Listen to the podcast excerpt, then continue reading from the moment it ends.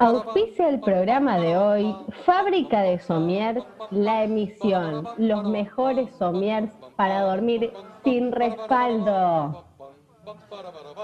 Estimados estimadores, así empezamos. Dos tipos de cambio.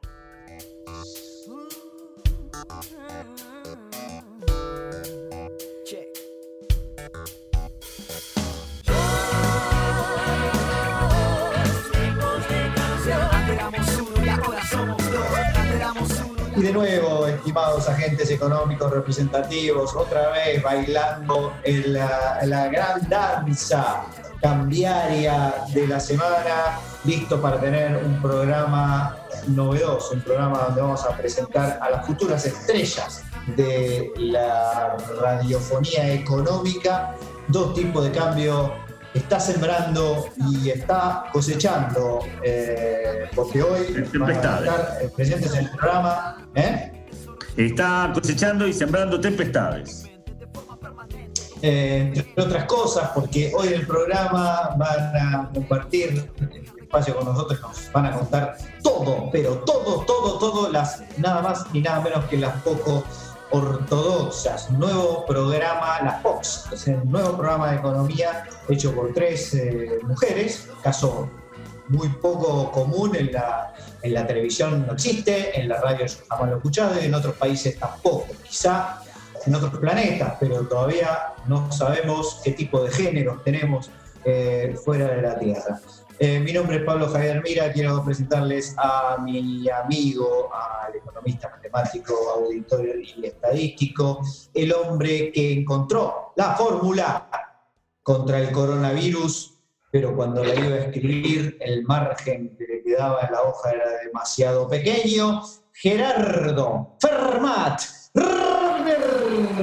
Muchas gracias, muchas recibimiento, bueno, gracias. La verdad que estoy muy entusiasmado con las que vamos a tener ahora como, como invitadas al programa. Eh, no sé si alguna vez tuvimos tres, eh, tres estrellas de la radiofonía argentina invitadas al programa, la, las eh, poco ortodoxas. O sea que la palabra ortodoxia, yo quiero, creo que, que voy a decirlo ahora y ya está y ya me desligan viene del griego. Orto, en griego, significa recto. Cuando dice eh, por el recto, o sea, de ahí viene por el orto, pero en serio, significa recto. Entonces, rectitud. No, no, pero es cierto, digamos, lo que estoy diciendo no es un chiste.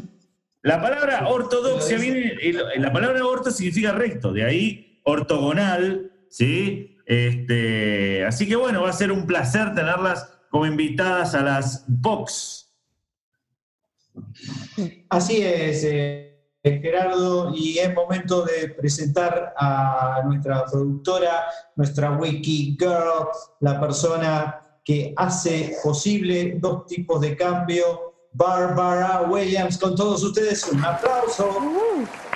Hola chicos, chicos y chicas, la verdad que estoy, yo también estoy como muy contenta porque, bueno, primero es la primera vez que, por lo menos en cuarentena, tenemos tantos tantas invitadas al programa. Y segundo, que sean todas mujeres, que es cierto que a veces o falta en el ambiente o que te sentías sola.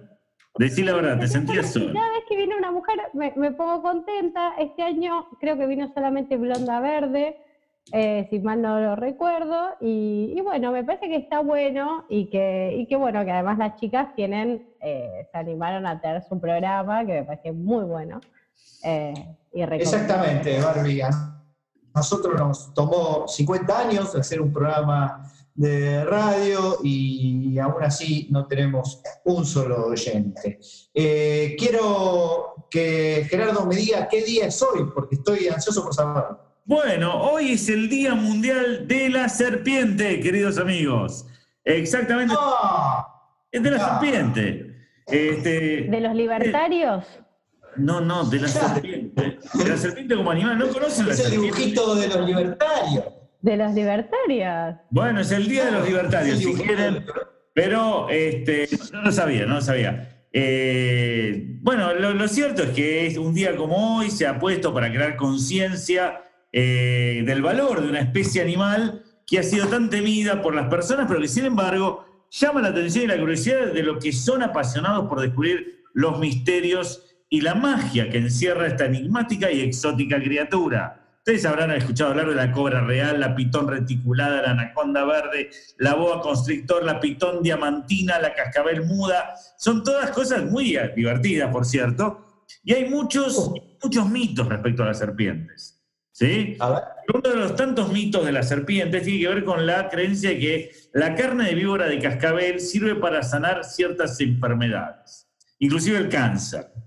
Bueno, esto no ha sido demostrado científicamente. Si alguien se quiere morfar un poco de, carne de cascabel, eh, de víbora de cascabel, allí está, digo, debe ser rica, pero queremos crear conciencia para que no se la coman.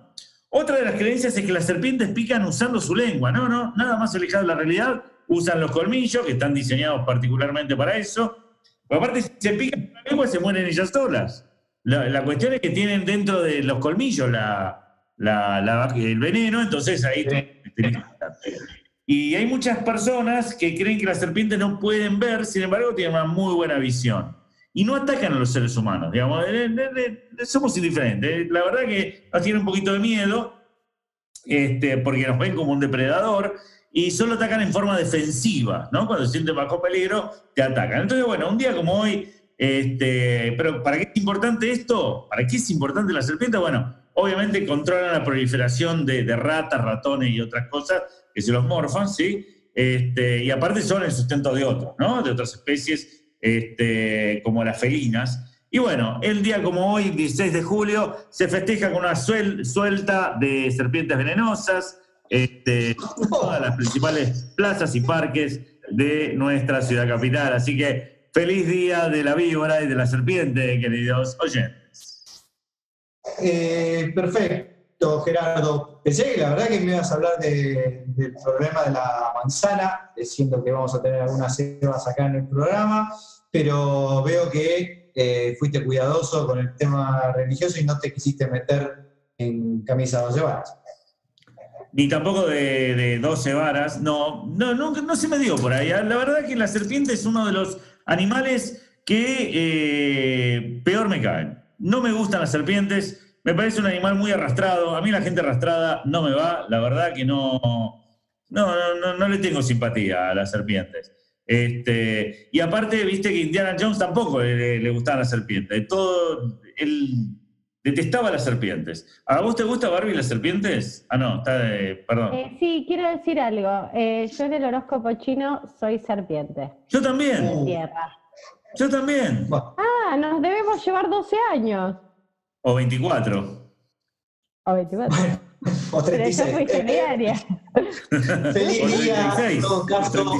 Feliz día para ambos. Yo creo que soy chochán o algo así. Eh, pero ante todo soy un tipo de cambio. Y como tal, quiero contarles lo que pasó en esta semana en Twitter. Ustedes saben que Twitter es un lugar muy activo, en donde los economistas tienen mucho para decir. Y en este caso, lo, que, lo más curioso de la semana que tuvo que ver con la economía fue un meme que eh, tenía simplemente un texto al cual había que responder con un tweet. Y el texto decía simplemente, explique mal su profesión o su oficio. Y entonces uno en el tweet tenía que explicar mal su profesión y su, o su oficio. Y entonces estaba lleno, yo no lo voy a revelar, pero estaba lleno de frases muy divertidas de todas las profesiones, en donde cada uno contaba de una manera muy simpática este, lo que hacían. El ejemplo quizá más eh, paradigmático es así el de las psicoanalistas, que decían cosas tales como que, y me pagan por decirte cosas que ya sabes, o no sé, algún asesor de alguna empresa que diría a mí me garpan por decirte que eh, tenés que hacer un informe para tu propia empresa y cosas por el estilo en donde bardeaban a su propia profesión. Claro, cuando llegó el momento de los economistas, los economistas dijeron, por ejemplo, bueno, yo predigo cuánto va a estar el dólar, yo este, simplemente digo números eh, al azar este, y soy como la astrología, pero con más números y menos precisión, etcétera, etcétera. Pero claro, la gente empezó a contestar que esa no era una mala forma de, contar lo que hacía en la profesión, sino que era la, realidad.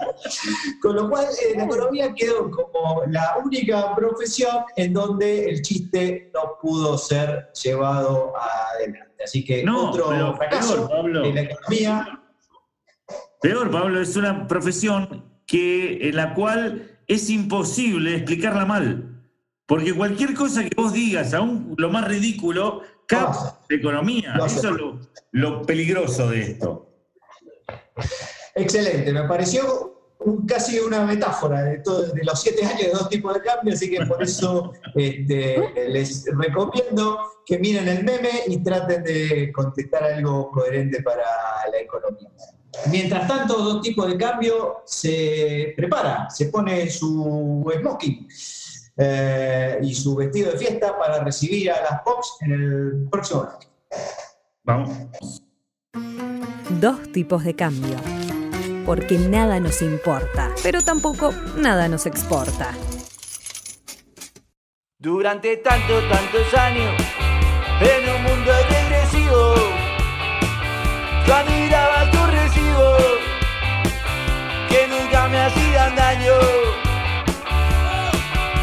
variaban igual.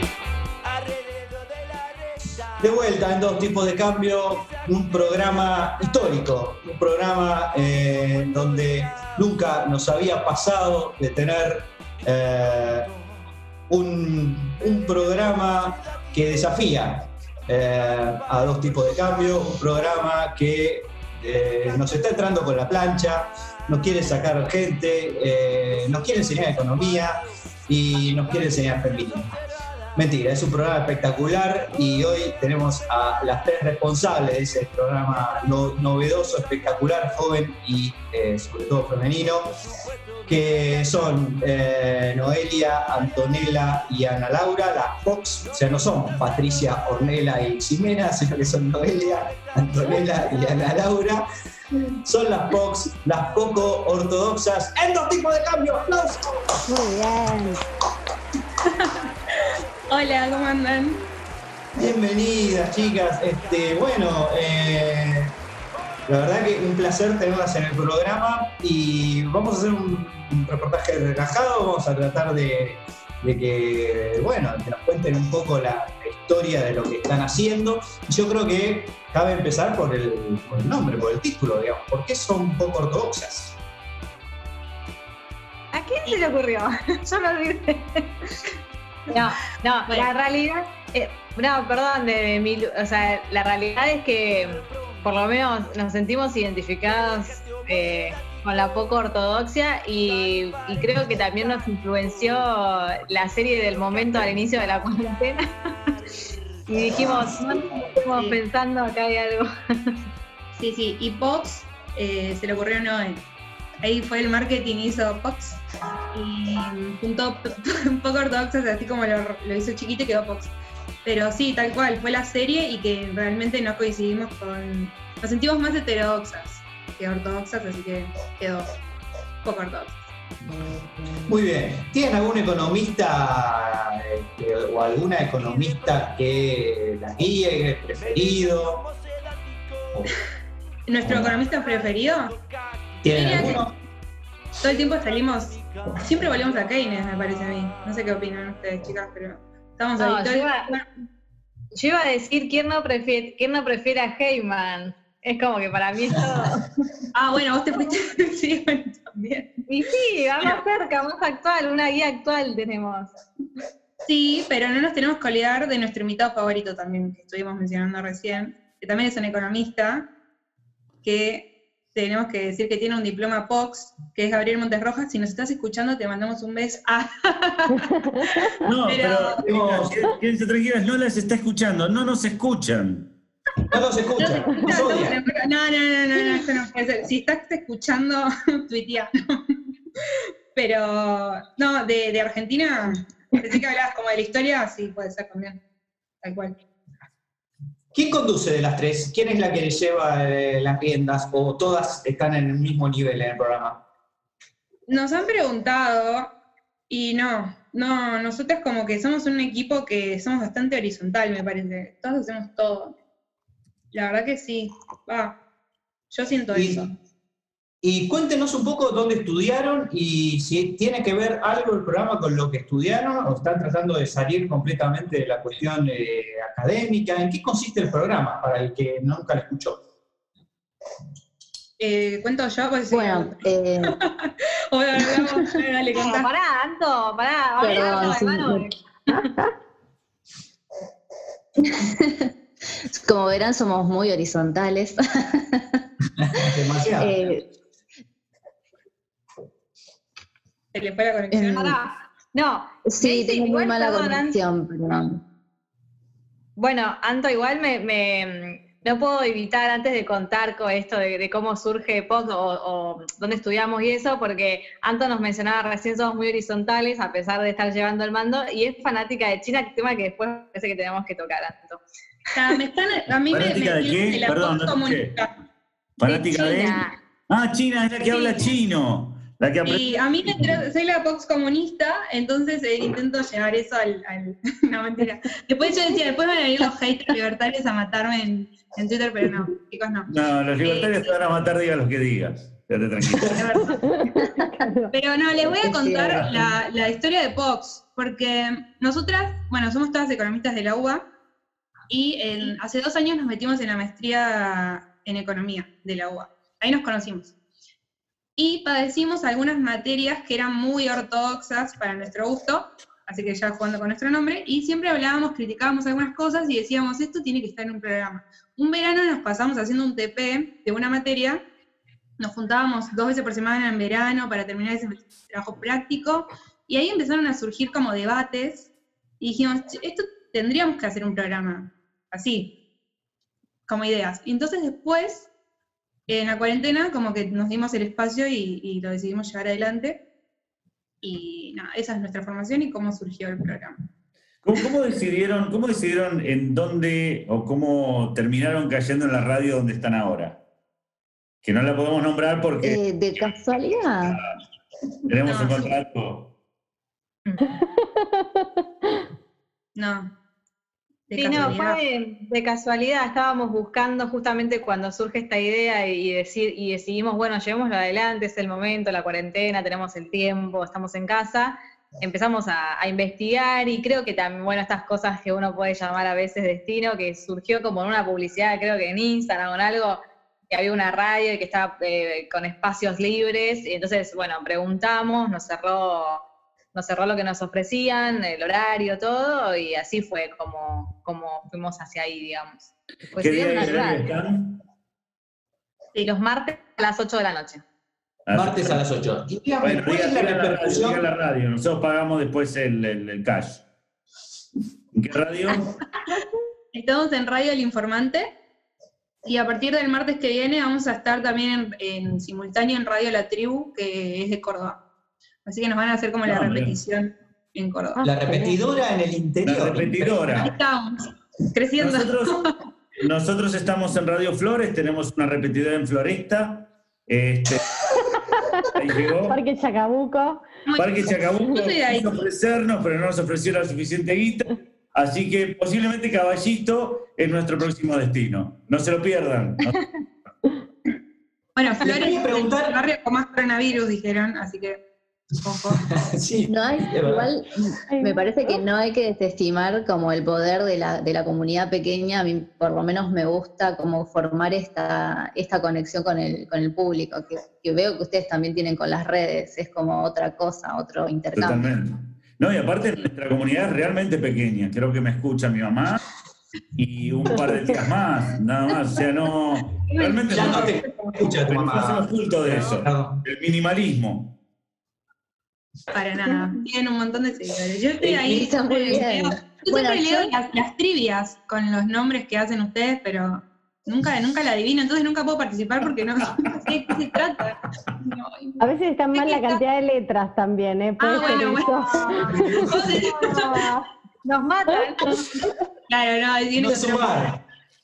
Tengo un problema con la suma de letras. Eh, les quería preguntar sobre, las repercusiones, pero no cualquier repercusión, no para que digan, contesten con el cassette, como se suele decir, sino para que nos cuenten alguna repercusión que sea muy positiva, muy especial, o alguna negativa, algo que les hayan tirado, no sé, supongo que por Twitter, no sé si les dejan, les interactúan por alguna otra red social. Es decir, me interesa la polémica, el quilombo. ¿Hubo quilombo con Poco Rijas?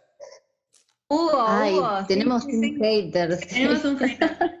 No. ¡Bien! Sí, Sí. sí, y pero tendremos que hacer un diploma también. sí, tenemos que hacerle un diploma, porque se toma el trabajo de escucharnos y, y- y hacer hate, ¿entendés? O sea, Se dedica a eso. No. ¿Quién? ¿Y es un desconocido? No, y se suscribe a nuestros Sí, yo canales. no lo tengo, no, lo sigue, registro. Nos sigue en todos lados, pero nos sigue para, para escucharnos y después para criticarnos. Pero bueno, es como un seguidor más y está buenísimo. Está muy bien, es una especie de archienemigo, ¿viste? Como, como la, la burbuja, como eran las chicas superpoderosas que tenían detrás, ¿viste? Eh, mojojojo. el mojojojo, ahí está. Yo me, me olvidé, me olvidé cómo se llamaba. Pero gracias por hacerme acordar. Sí, sería una cosa así, un archienemigo que aparte le da sentido. Está muy bueno. La verdad, envidia. Claro. Sí, no sé, a veces que digo, ¿por qué? ¿Por qué se No tenemos archienemigo nosotros, no tenemos archienemigo. La gente Nos aman todos.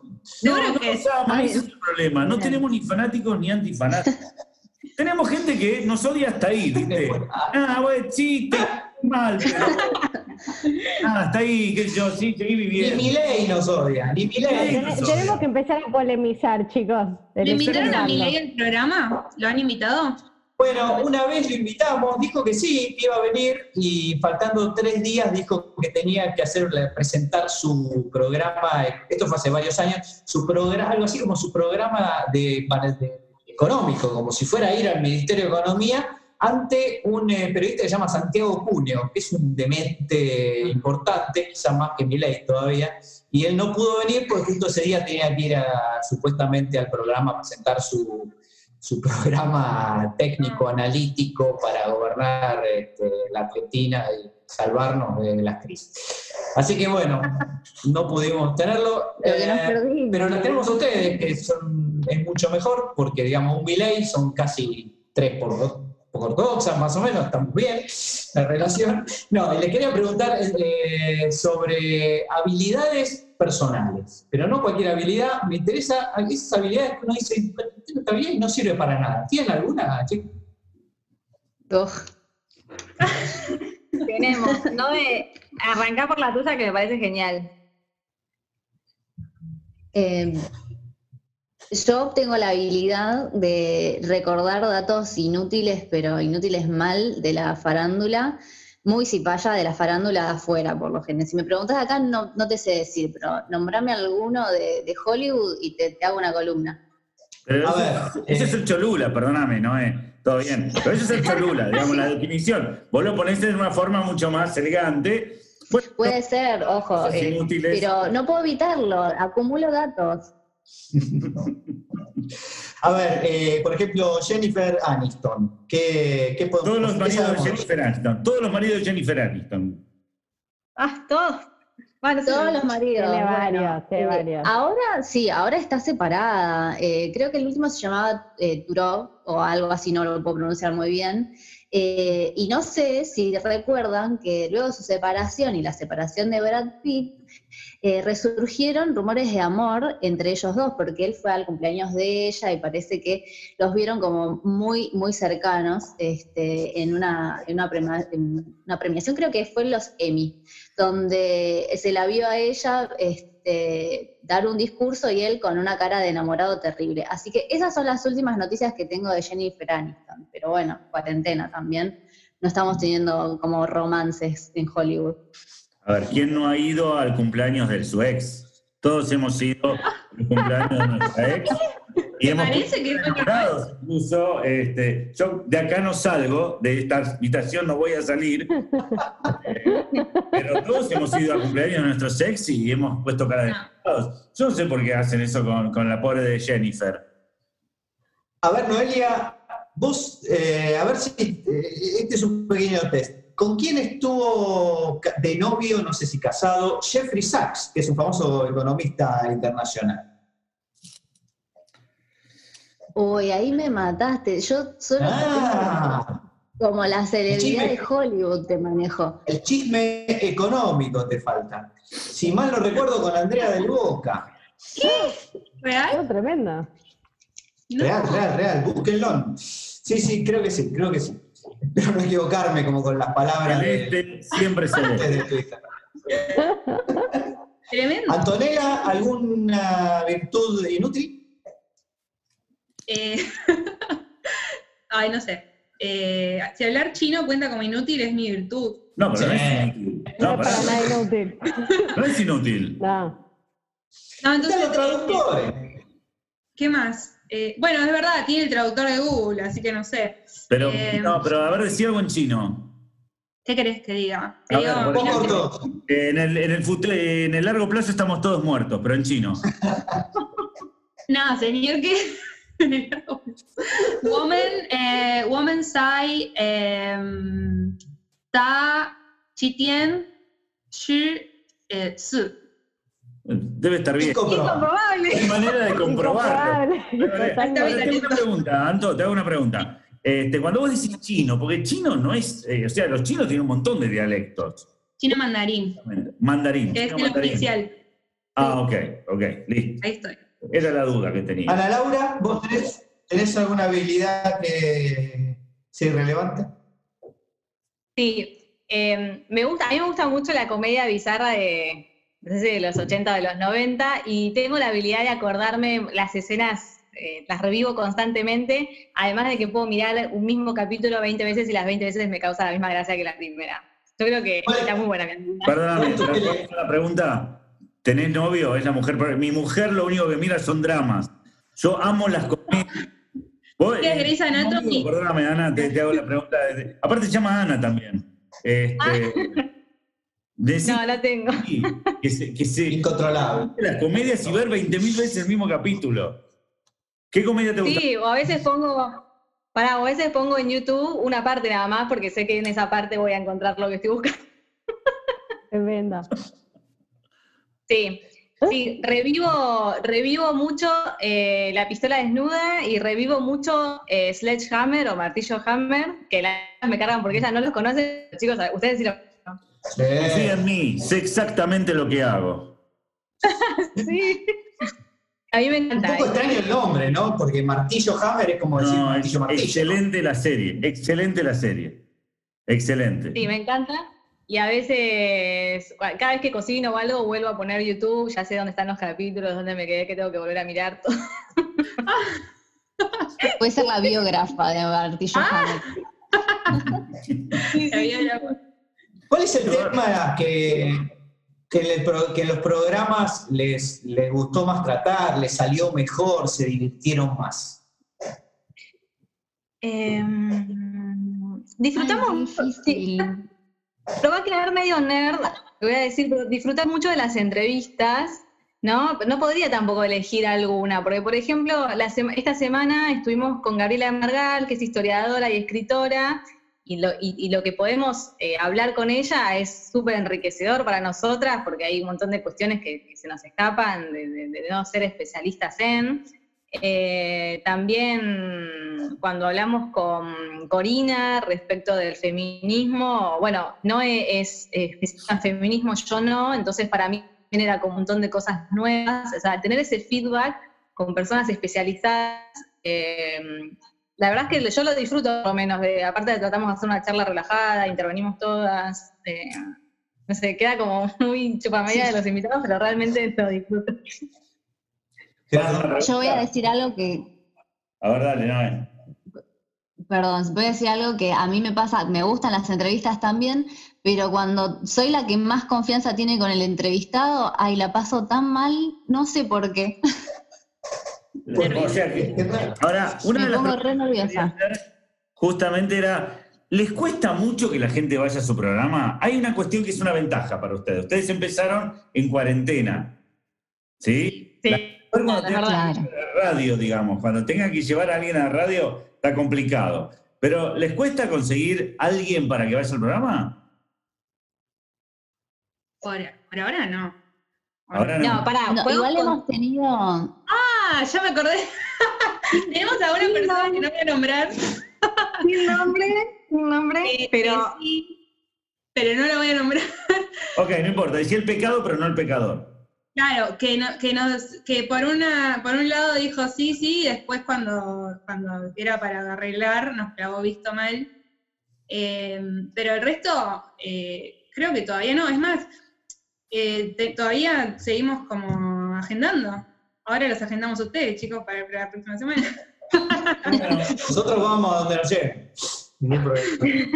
Pero sí, Porque- obvio que es más fácil si no Intentamos hacer un stop. Sí, sí, intentamos hacernos stop. Hay que Ajá, muy gente. bien. estoquean gente. Café, está mal estoquear gente. Está mal stalkear, pero está Ah, esto- ah, perdón, stock de stock de flujo y stock, está bien, está bien. No, eso está bien. Sí, sí, sí, stock. Sí. Ah, ok. ¿Cuál fue la mejor profesora o el mejor profesor que tuvieron en la facultad o en la maestría? Las dejo elegir. Diploma uno, porque ¿eh? está diciendo programa. Te Fishing. Fishing, fishing.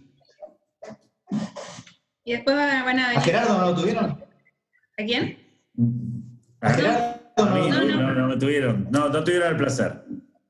No, no tuvimos el placer, de verdad. No, se acordarían. Así ¿eh? no, yo, yo la verdad sí me lo voy a jugar, no voy a hacer una tía.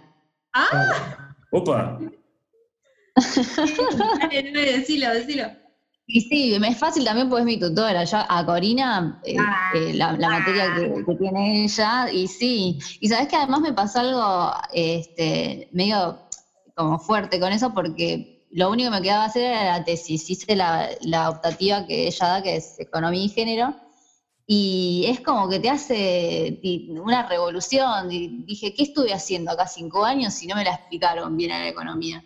Así que a partir de ahí yo puedo decir que, fue como mi materia favorita en un momento de, de cerrar también la carrera y, y poner como en duda un montón de cosas, como, no sé, desaprender, no sé, una cosa, una cosa rara, estuvo bueno. Está bien, pero la pregunta era otra, Noelia. No, no era que querés chupar las medias, sino cuál fue tu mejor profesor. Pero tiene que Sí, aprobar la era tesis. otra la consigna. No, no. Claro, tiene que aprobar tiene la que tesis. aprobar la tesis. No Ah, puede, entonces no sí, sí, vamos Corina todavía, vamos Corina. es. Claro, chicos, por favor. Es, es como un PNT, ¿no? ¿El pene qué? Sí. Un PNT, Una como una policía encubierta. Eh, para, queríamos, eh, digo, ya que las, las invitamos a un programa que como ustedes mismas reconocieron, tiene mucha experiencia, muchos años en vivo, nos tomamos el atrevimiento, y espero que lo tomen de la mejor manera, de eh, sumarles algunos consejos en lo que viene, porque siempre lo que viene es lo más difícil, y nos- nosotros ya hemos pasado el mismo momento que ustedes. O sea, alguna vez fuimos con ustedes, fuimos mujeres, después nos operamos, eh, y ahora eh, queremos transmitirles algo de esta experiencia que hemos tenido para que, bueno, no sufran lo que sufrimos nosotros. Eh, Barbie, ¿querés empezar, por favor, con unas sugerencias para Fox? Eh, sí, bueno, te- tenemos, bueno, tenemos varios consejos. Uno es eh, nunca practicar gritos zapucay un día antes de grabar o el mismo día, porque se Ah. pueden lastimar las cuerdas vocales. Oh, oh. No sé qué es. Las vocales es con lo que Dios. uno habla. No. Ah, Gerardo, ¿tienes alguno?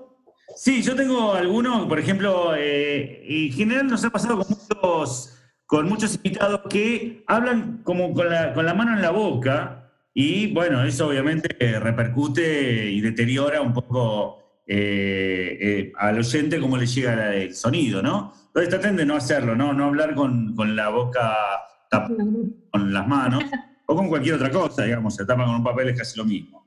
Otra cosa es, aun cuando estén leyendo algo, ¿no? El tono de voz debe ser cambiante, ¿no? Como si estuviesen charlando. Hay que modular, hay que modular. Eh, después tengo muchos más, muchos más consejos. Si quieren, les digo una más. No traten de estimar la gente que las escucha, ¿sí? Que escucha su programa.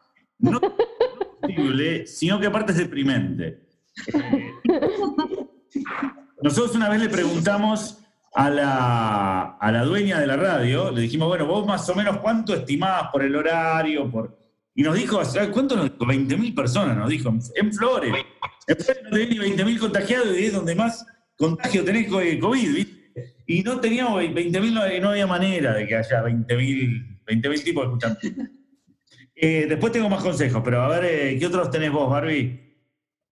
Eh, yo tengo el de nunca, eh, nunca saludarse para los cumpleaños, por si te olvidas, no quedas mal después cuando es el cumpleaños del otro.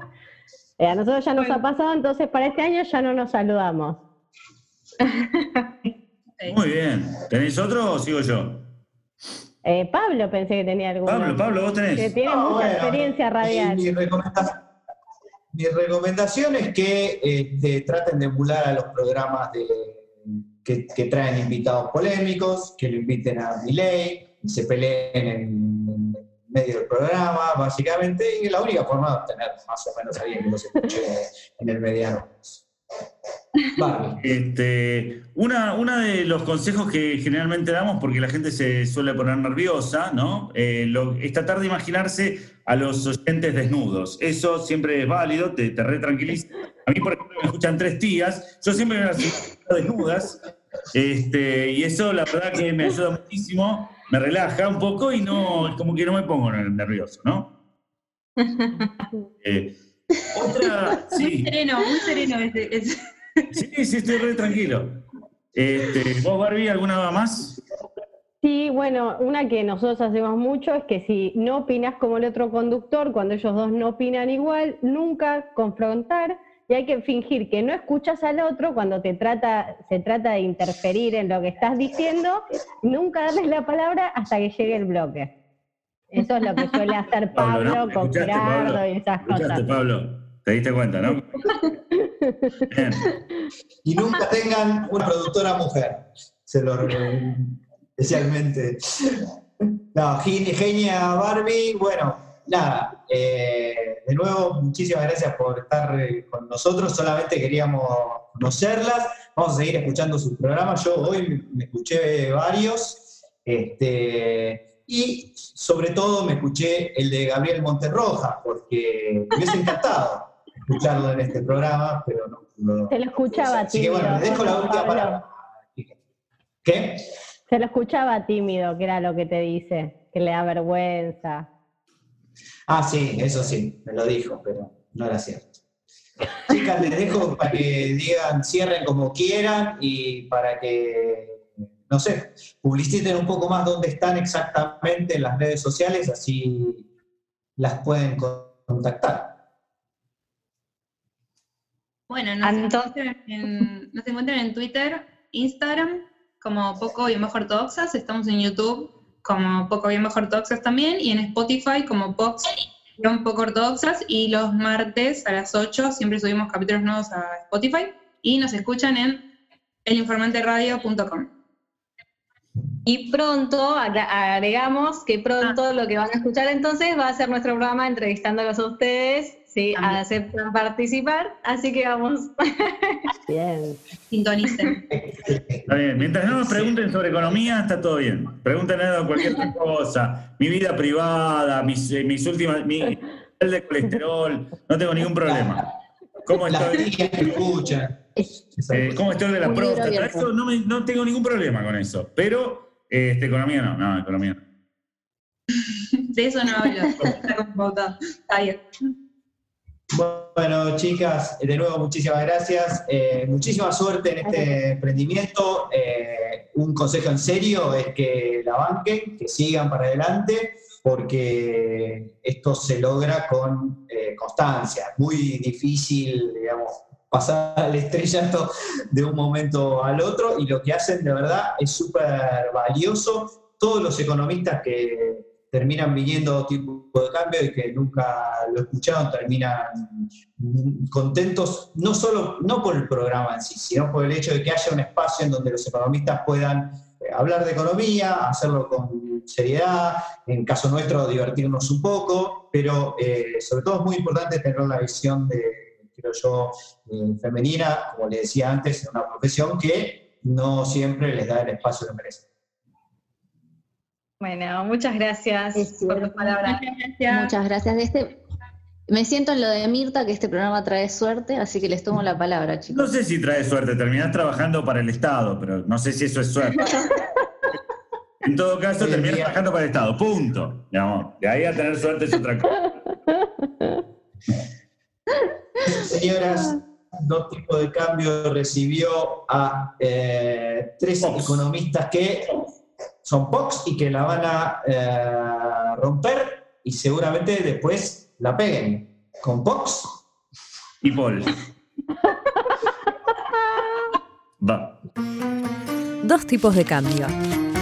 Planificando rigurosamente el próximo lanzamiento de dados.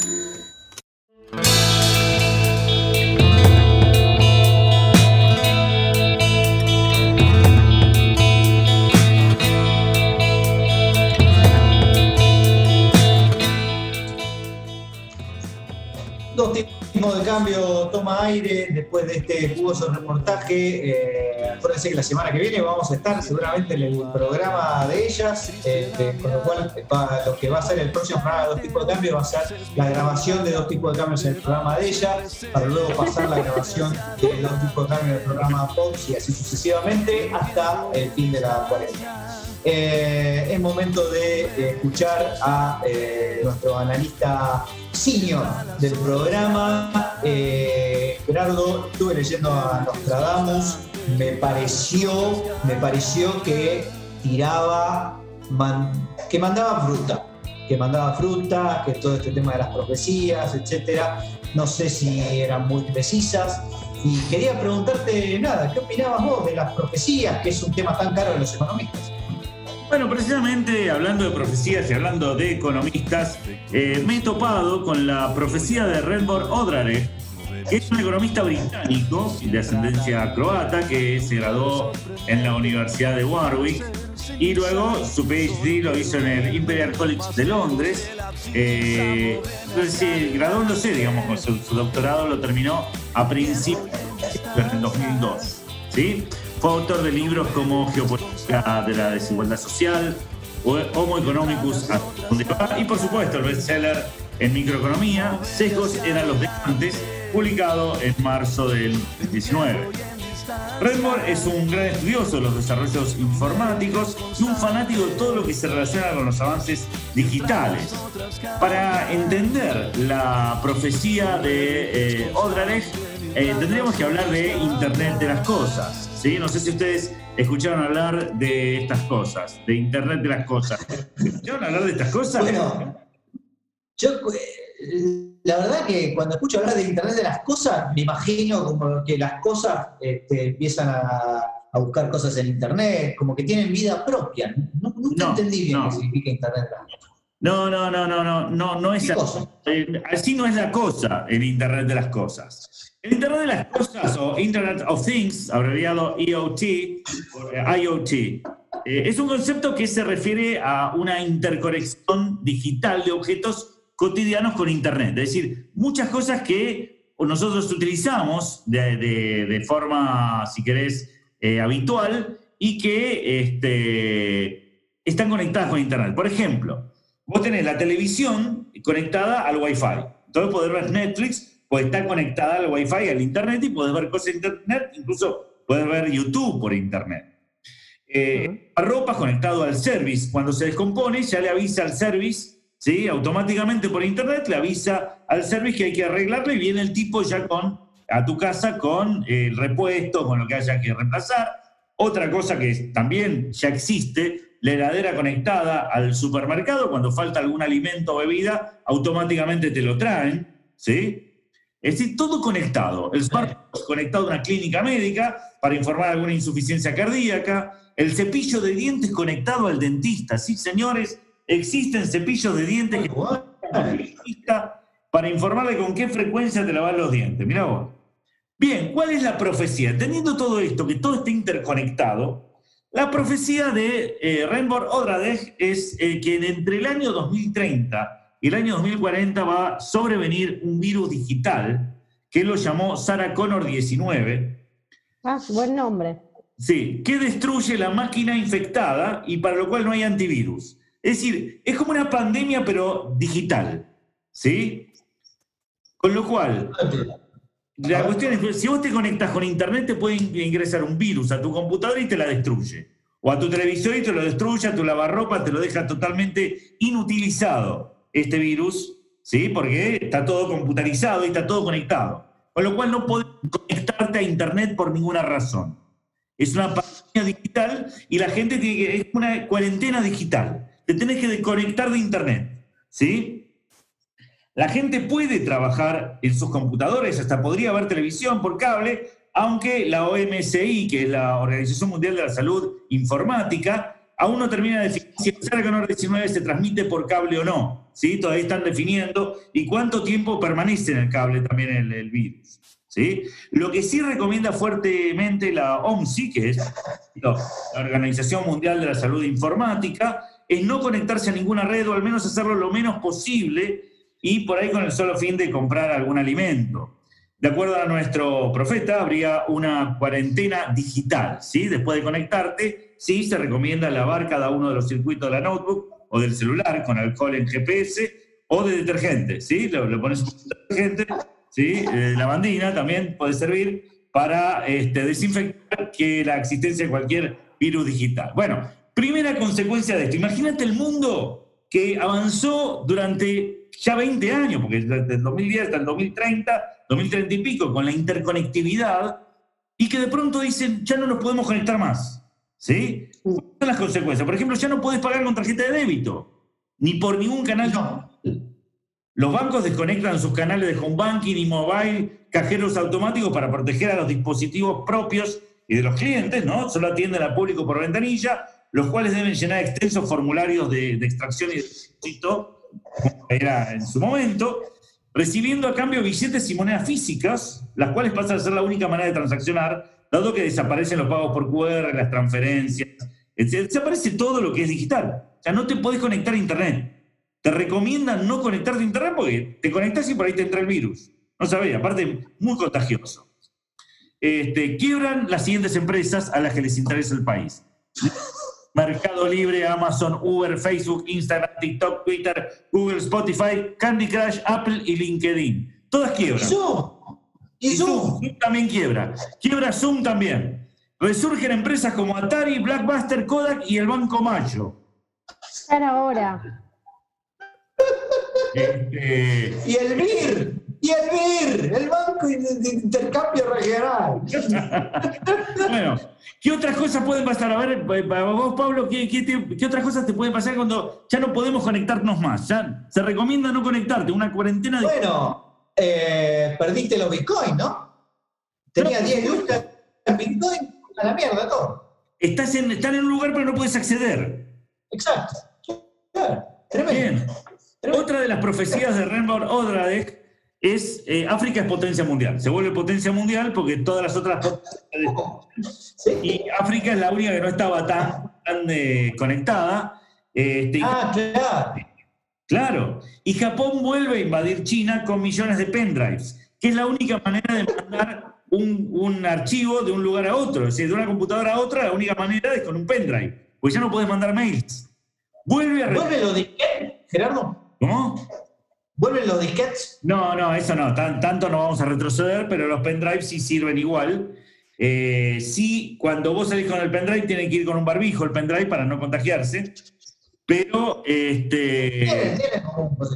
Claro, le tenés que poner barbijo al pendrive. Claro. Eh, pero es la única manera de poder transmitir un archivo de una computadora a otra. Pues para, si no, tenés que mandar un mail. Los mails ya no se pueden mandar más. OCA y, Correo Argentino vuelven a ser superavitarias, ¿sí? Vamos. Eh, vuelve el cartero, vuelven los buzones. Claro, vuelven los buzones, te vuelven a vender. Eh, aparte, ¿qué pasan con los delincuentes que se habían reconvertido al ciberdelito y ahora tienen que volver a afanar como Dios manda, digamos, ¿no? Este, es una vuelta a, lo- a los 50, a los 60, vuelve el estado de bienestar, vuelve todo, extraordinario. El Estado de Bueno, sí, igual eh, es un poco más justo porque para hacer ciberdelito tenés que tener como más conocimiento, necesitas una computadora, algún instrumento. Ahora todos podemos ir a robar. Eso está bueno. Cualquiera, parece más es democrático. Es Eh, eh, claro, es un virus democrático. Estamos persiguiendo la COVID-19. equidad. o sea. Sí, sí, sí. Bueno, este, desde ya, todos los días a las 21 horas, la gente sale a los balcones a aplaudir a los ingenieros informáticos, ¿sí? que son los únicos que nos van a salvar. ¿sí? Bien, y esta Y después no los vamos a dejar entrar en nuestros edificios, por las Ah. dudas, aquí, a los ingenieros. A los ingenieros los informáticos. no lo Pueden dejamos. Este, empieza a caer la gente aparte, tenés los que salen a correr también, ¿no? Los que hacen runner con las computadoras y también son muy criticados porque cuando vos acercás una computadora a otra también, porque todavía no lo decidió la Organización Mundial de la Salud, informática sí se transmite a través del aire. Este, bueno, esta es la profecía, así que señores, entre el Tremendo. 30 y el 2040, repito, la profecía es que sobrevendría un virus digital creado, a veces dicen por, eh, por, por, eh, hackers, que los crearon justamente para destruir todo esto, terroristas informáticos, pero también se sospecha de que una computadora se comió un murciélago y eso puede generar el Sarah Connor 19. Este. Dos tipos de cambio, dos tipos de cambio, lo dijo primero, señores, Gerardo Rodner eh, y la profecía, estamos avisando con tiempo, eh, váyanse preparando y esperemos que por la misma eh, complementariedad estratégica que implica esto, eh, no haya ningún factor que tienda a evitar la propia profecía y en cambio que se con- convierta, como nos gusta a nosotros, en una profecía autocumplida, ¿no es cierto? Y tal vez el, el objetivo de Renborg Odrarech, eh, Odrarech, eh, siempre lo pronuncio mal, ¿no? Renborg Odrarech, Otra, otra vez, sí, sí, sí, viste los lo sí. Este, es generar una profecía autocumplida, precisamente. Todos empezamos a tener miedo, ahí está. este, nos interconectamos más para informarnos sobre esto y así el Sarah Connor 19 eh, penetra como un pendrive a, la, a tu notebook. Está bien, me Y. Terminator con todos, eh, Gerardo. Excelente la columna y dos tipos de cambio persiste de la siguiente manera. Cambiando viejas leyendas por nuevos mitos. ¿Cómo me haces comprar lo que no sirve? Como ya no me queda casi ahorro. Y aunque nadie me vea nunca comprado. Bien, queridos oyentes, seguimos en dos tipos de cambio y ahora Pablo con su columna de psicoanálisis, psicología barata y economía de goma. Está bien. Así es, eh, querido Gerardo, querida Barbie, ya hemos hablado hasta el cansancio de la economía del comportamiento, pero hemos recibido múltiples quejas de los oyentes y las oyentes que eh, en Buenos Aires, sobre todo en la zona de Palermo, se dedican al psicoanálisis. Sabemos que un montón de gente en la Argentina y en Francia, que eh, donde más psicoanalistas hay en el mundo, y eh, siendo eh, Buenos Aires la capital de psicoanálisis, hemos recibido, bueno, eh, incontables mensajes diciéndonos que Behavioral Economics era una porquería y que era eh, una, típica, la típica, es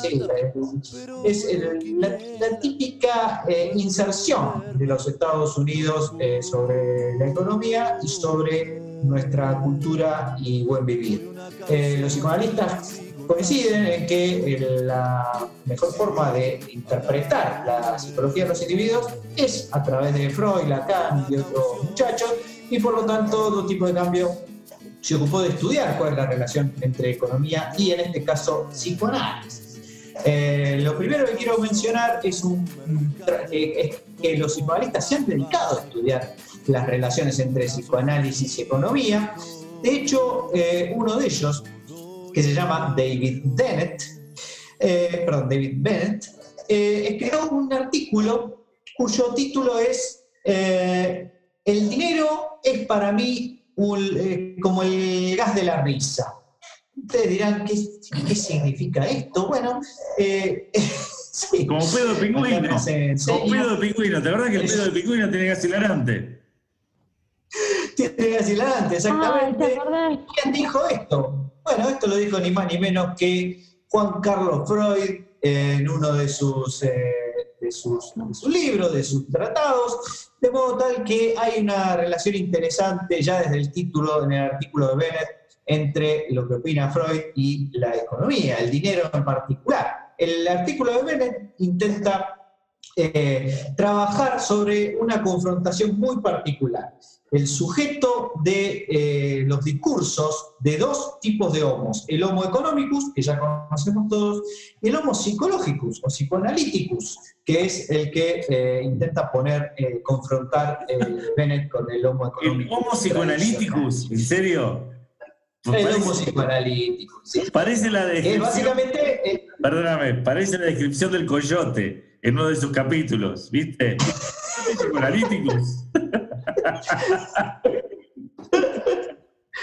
Exactamente, pero en vez de correrte, está cómodamente sentado en una silla tomando notas. Eh, el artículo comienza diciendo que en el año 75, en el medio de una situación de estanflación, de estancamiento con inflación, se publicó un estudio muy interesante sobre la eh, vida sexual de 30 brokers de Wall Street o inversores de Wall Street y lo que se mostraba era que eh, cuando el Dow Jones subía, eh, cuando subía el valor de las acciones, estos individuos tenían como mayor eh, frecuencia de orgasmos, se dedicaban más al sexo, lo cual fue la primera confirmación de una hipótesis psicoanalítica muy importante, que es que efectivamente hay una relación entre eh, la libido y su equivalencia simbólica, que es el dinero, efectivamente. Así que, eh, lo que esta idea tradicional del psicoanálisis, de alguna manera obtuvo su primer, eh, su primer verificación empírica con este eh,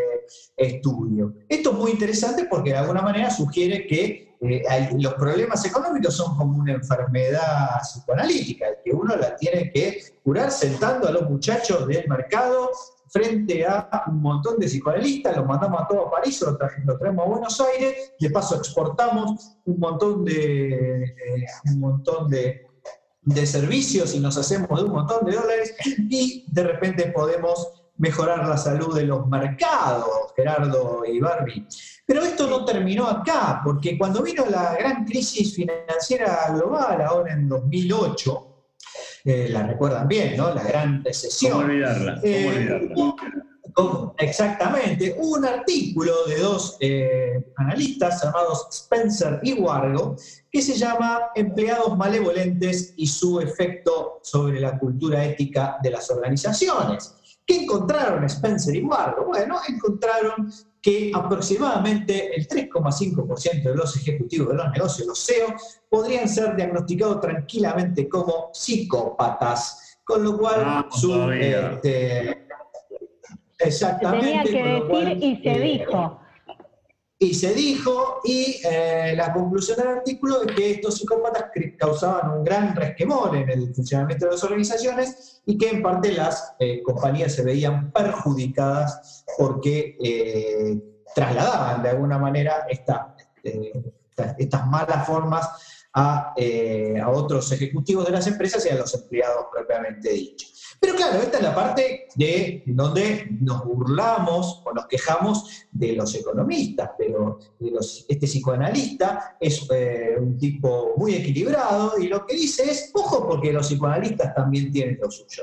De hecho, hay un viejo chiste que lamentablemente lo tengo que contar un poco en medio en inglés, porque el chiste, lo, lo gracioso es en inglés, vamos a ver si lo, si lo agarran, que es que un eh, psicoanalista, eh, eh, un paciente, un psicoanalista le pregunta a, su doctor, le dice, ¿Do you take notes? Y el- el psicoanalista, o sea, toma nota, y el psicoanalista le contesta, I take notes, I take coins, I take checks. I take anything. O sea, podés pagar con billete, con moneda, con cheque, con lo que quieras. O sea que, Bitcoin de alguna también. manera, lo que estamos Claro, lo que estamos diciendo no es solamente que los economistas tienen problemas eh, psicoanalíticos, sino que también que los psicoanalistas tienen problemas económicos. De hecho, el propio Freud tenía una especie de aflicción que era muy común, me parece, en la clase media vienesa del fin del siglo XIX, que se llamaba la neurosis eh, de eh, la neurosis del dinero, la neurosis del dinero, que, que- tenía que ver con la tendencia a pensar que a ellos les iba muy mal y que estaban eh, que no, no les pagaban lo que merecían y que estaban constantemente en situaciones de estrés financiero. O sea, los los psicoanalistas cobraban un montón, pero en realidad creían que estaban mal. Esta misma sensación que nos da a nosotros cuando creemos que este, no nos está yendo bien y en realidad estamos entre por ahí el 10% más rico de la población. Bueno, esto pasaba en Viena en aquella, en aquella época y es allí que escribe en una carta a Freud la famosa frase de que eh, su, eh, su humor dependía mucho de sus ganancias y ahí el título que da eh, nombre a este artículo, que es que el dinero es para mí como el gas hilarante, porque le mejora el estado de ánimo. Y yo me quedé. Eh, para cerrar, Yo me quedé en la dígame. es el equivalente psicológico del dinero. Es toda una definición, es una definición de un economista eh, realmente eh, perturbado, desde ya, pero capitalista, ¿no? O sea, porque puede ser del PBI, la libido es el equivalente psicológico de la felicidad. No, no, no. Del dinero.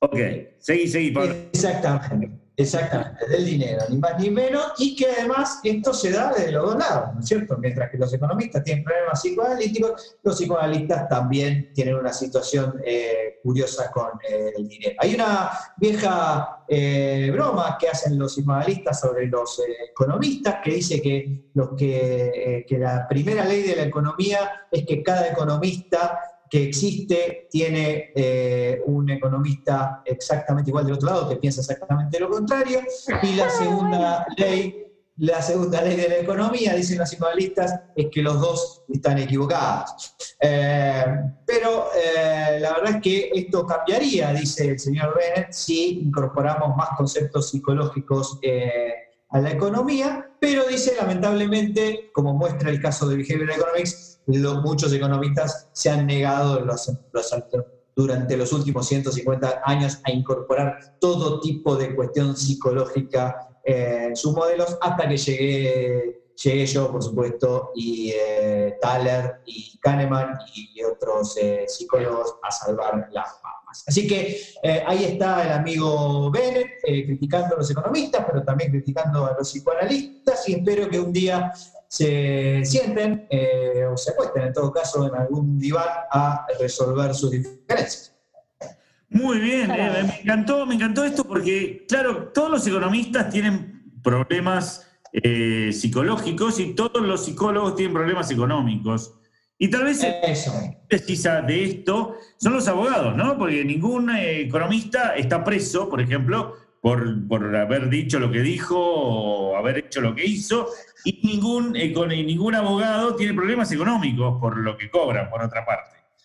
Y Es como que los abogados, ahora, transitivamente, los abogados y los psicólogos, es decir, todos los psicólogos tienen problemas legales y todos los abogados tienen problemas psicológicos.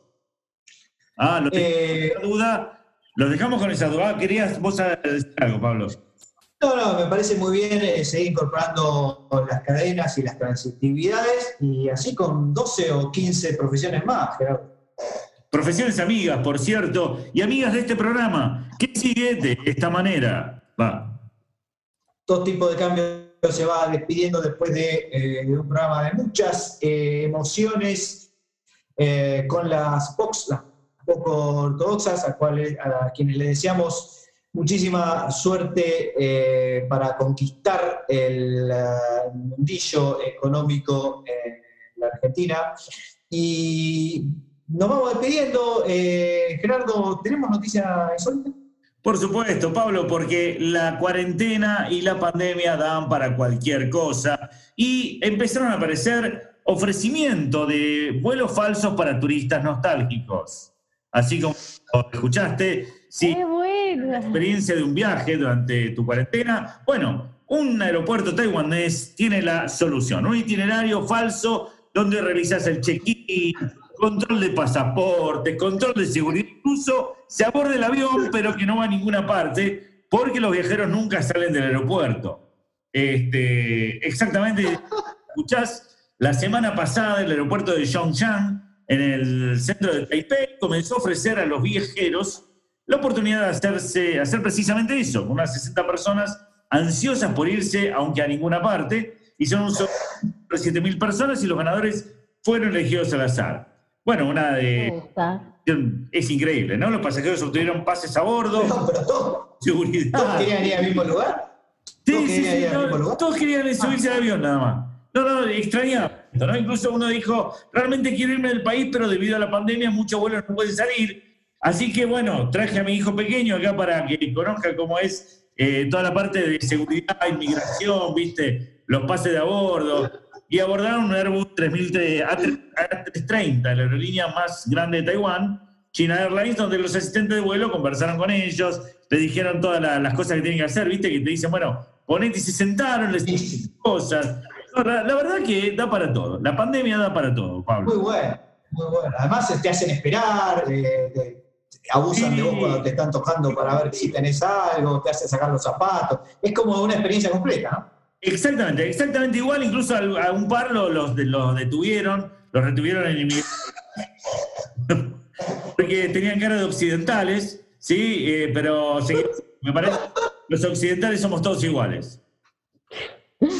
Señores, todo tipo de cambios se despide, eh, no sin antes escuchar eh, la reflexión eh, sedada, podríamos decir, de nuestra productora Barbie Williams. Barbie Williams, ¿qué tiene para decirnos? Ay, que muero de ganas por ir en ese vuelo. Que no vuela, ¿no? Digamos. Es muy seguro, es muy seguro. Sí, es muy que seguro. Espero que te den barbijo, alcohol en gel, todas esas cosas, ¿no? Porque tampoco tentar, tentar a la suerte. Haces muy bien, haces muy bien. Señores, dos tipos de cambios se despide. La semana que viene un invitado de lujo que no tenemos ni idea de quién va a ser. Hasta entonces, cuando Gerardo Rodner diga con voz fuerte y clara, El dólar no se mancha. Dos de cambio.